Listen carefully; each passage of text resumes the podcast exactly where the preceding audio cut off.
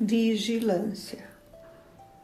Vigiai, pois, porque não sabeis a que hora virá o vosso Senhor.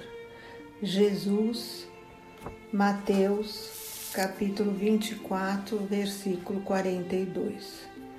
Ninguém alegue o título de aprendiz de Jesus para furtar-se ao serviço ativo na luta do bem contra o mal da luz contra a sombra. A determinação de vigilância partiu dos próprios lábios do Mestre Divino.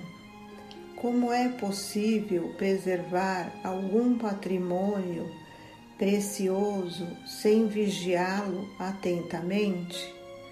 O homem de consciência retilínea em todas as épocas será obrigado a participar do esforço de conservação, dilatação e defesa do bem. É verdade indiscutível que marchamos todos para a fraternidade universal, para a realização concreta dos ensinamentos cristãos. Todavia, enquanto não atingirmos a época em que o Evangelho se materializará na terra, não será justo entregar ao mal, à desordem ou à perturbação a parte de serviço que nos compete. Para defender-se de intempéries, de rigores climáticos, o homem edificou o lar e vestiu-se convenientemente. Semelhante lei de preservação vigora em toda a esfera de trabalho no mundo.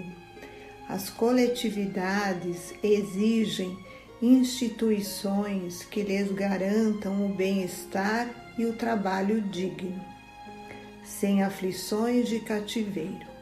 As nações requerem casas de princípios nobilitantes, em que se refugiam contra as tormentas da ignorância ou da agressividade, do desespero ou da decadência.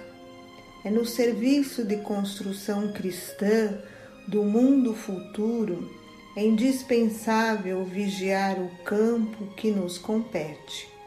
O apostolado é de Jesus. A obra pertence-lhe.